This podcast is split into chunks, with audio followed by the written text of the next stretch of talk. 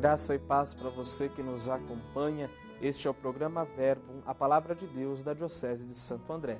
Eu sou o Padre Guilherme, sou da paróquia São Jorge, que fica em Santo André. Hoje é segunda-feira, dia 30 de agosto. Nós estamos na 22 segunda semana do tempo comum. A palavra que o Senhor hoje nos dirige vem do Evangelho segundo Lucas, capítulo 4, versículos de 16 a 30. Naquele tempo, veio Jesus à cidade de Nazaré, onde se tinha criado.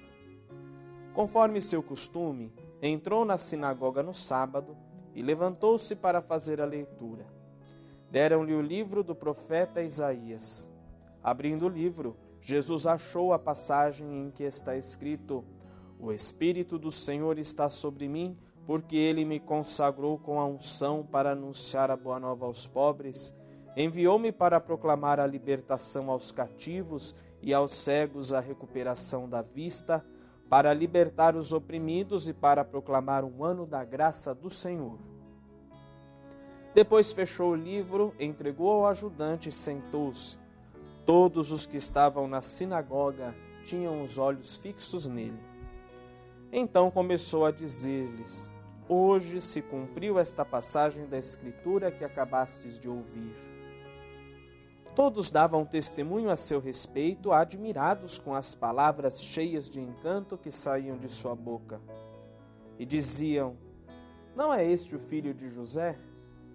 Jesus, porém, disse: Sem dúvida, vós me repetireis o provérbio: Médico, cura-te a ti mesmo. Faze também aqui em tua terra tudo o que ouvimos fazer, dizer que fizeste em Cafarnaum.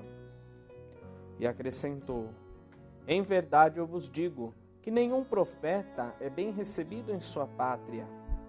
De fato eu vos digo, no tempo do profeta Elias, quando não choveu durante três anos e seis meses e houve grande fome em toda a região, havia muitas viúvas em Israel.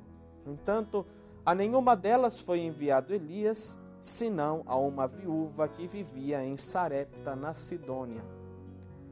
E no tempo do profeta Eliseu, havia muitos leprosos em Israel. Contudo, nenhum deles foi curado, mas sim Naamã, o sírio. Quando ouviram estas palavras de Jesus, todos na sinagoga ficaram furiosos. Levantaram-se e o expulsaram da cidade. Levaram-no até o alto do monte sobre o qual a cidade estava construída, com a intenção de lançá-lo no precipício. Jesus, porém, passando pelo meio deles, continuou o seu caminho. Esta é para nós palavra da salvação. E hoje, meus queridos irmãos, nós contemplamos Jesus, ele que diz: Hoje se cumpriu esta palavra que acabastes de ouvir. Em Jesus, a palavra de Deus se cumpre. Tudo aquilo que os profetas anunciaram, tudo aquilo que nós vemos ao longo de toda a história da salvação, atinge sua plenitude na pessoa de Jesus. Ele é o rosto do Pai, ele é o Deus conosco. Por ser Deus conosco, ele vem para libertar, para salvar, para abrir os nossos olhos, para proclamar a graça e a misericórdia do Senhor.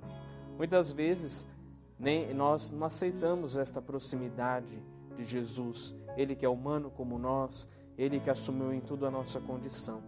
E como o povo de seu tempo, nós podemos nos fechar. Que isso não aconteça conosco. Que nós saibamos sempre louvar e agradecer a Deus que se fez homem e que vive no meio de nós. E assim então possamos sempre crer na presença de Jesus, Ele que veio para ser o sinal do amor do Pai. Sobre você neste dia, sobre toda a sua família, desça e permaneça a bênção de Deus Todo-Poderoso, Pai, Filho e Espírito Santo. Amém.